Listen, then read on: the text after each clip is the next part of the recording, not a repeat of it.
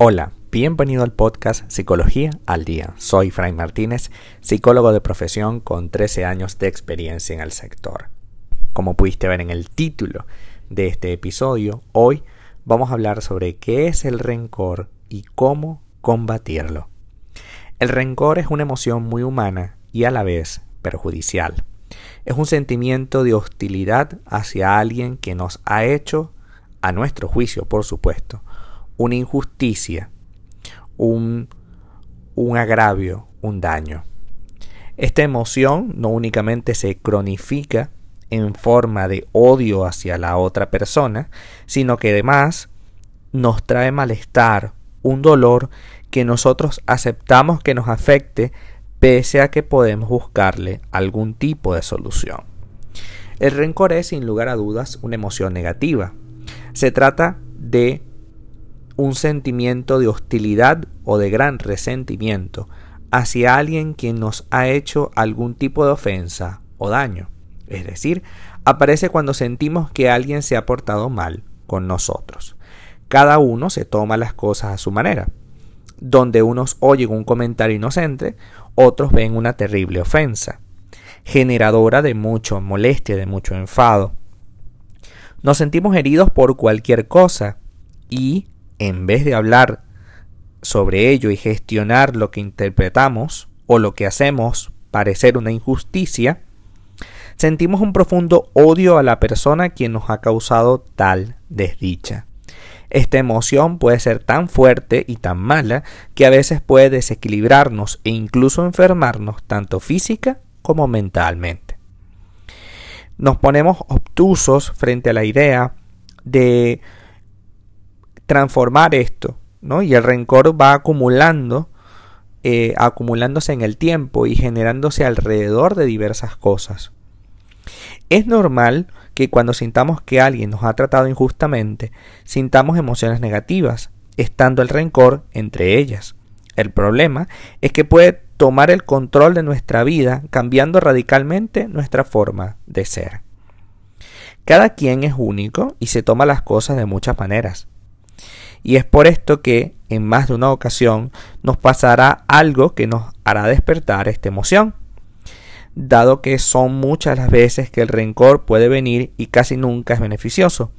Se hace necesario aprender a gestionarlo. Es necesario aprender que todo cambia, que hay veces que nos pasarán cosas buenas y otras que nos pasarán cosas malas. La vida es un fluir constante en el que siempre estaremos en, entre una cosa y otra. Por un lado nos pueden pasar cosas maravillosas con personas espectaculares y por otro también pueden pasarnos eh, situaciones incómodas, injusticias, desgracias, desdichas, etc. Sin embargo, centrar nuestra atención en eso es lo que va a convertir nuestra vida en un infierno. Tú puedes tener rencor porque te sentiste incómodo por una situación particular, pero debes tomar una decisión al respecto. Hay personas, por ejemplo, que toman la decisión de dejar de tener contacto con esa persona que le hizo la injusticia, que le hizo el daño.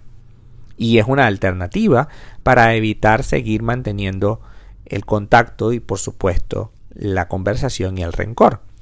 Sin embargo, dejar de mantener el contacto, pero seguir hablando de esa persona, dejar de mantener el contacto, pero seguirte sintiendo mal, no es dejar de tener el contacto.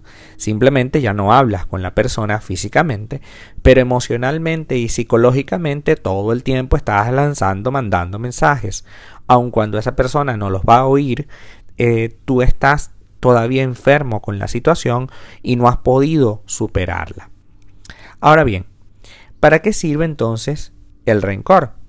Seguir odiando o pensar repetidamente en algo que ya no existe no tiene sentido. Las palabras que el viento se ha llevado ya no están.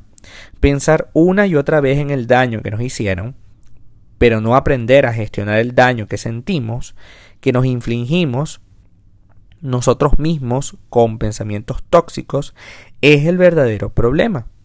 Hay que aprender a soltar de forma sana y no dañina ese dolor.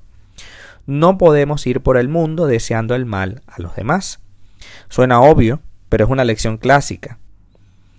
Eh, no podemos trabajar en base al ojo por ojo y el diente por diente. ¿De qué sirve el rencor? Realmente de poco. Es, es sin duda un obstáculo que se entromete a la hora de intentar restaurar una relación. Es aquello que interpretamos como una ofensa que con el paso del tiempo y pese a que estaba extinto, lo hemos conservado allí, en nuestra mente. Es un problema, no una solución a las relaciones que tenemos con otras personas. Y como te digo, puedes tomar la decisión de dejar de hablar con la persona, pero también tienes que tomar la decisión de dejar de hablar de la persona, porque eso son dos cosas diferentes. Y entonces, ¿cómo podemos dejar de sentir rencor?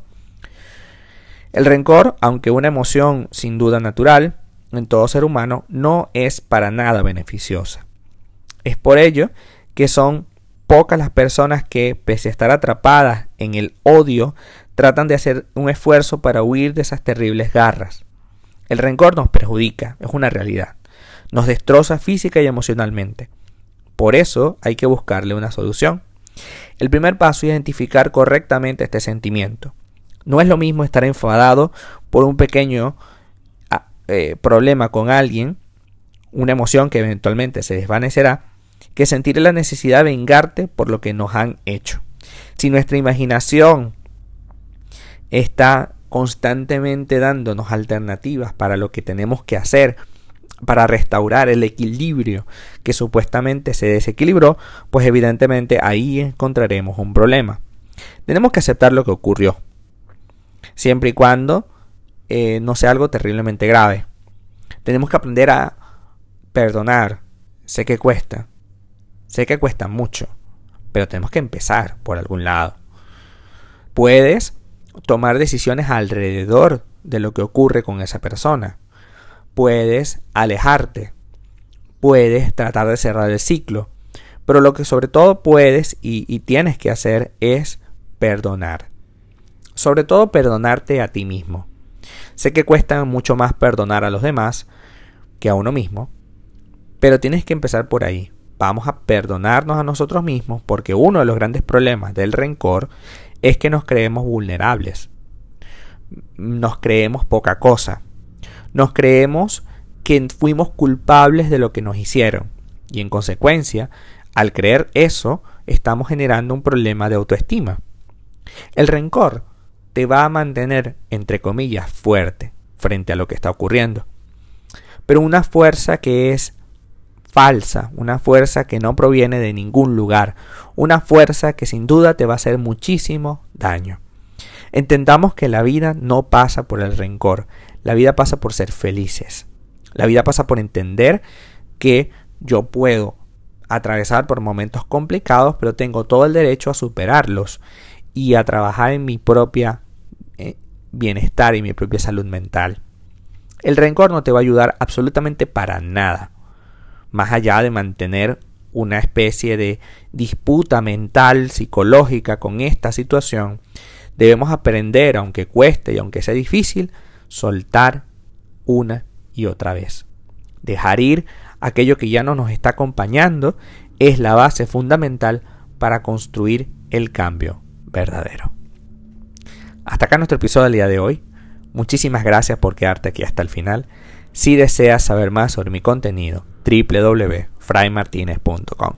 Para consultas online, www.fraymartinez.com y sígueme en mi Instagram, arroba fraymartinez20. Muchísimas gracias y hasta el próximo episodio.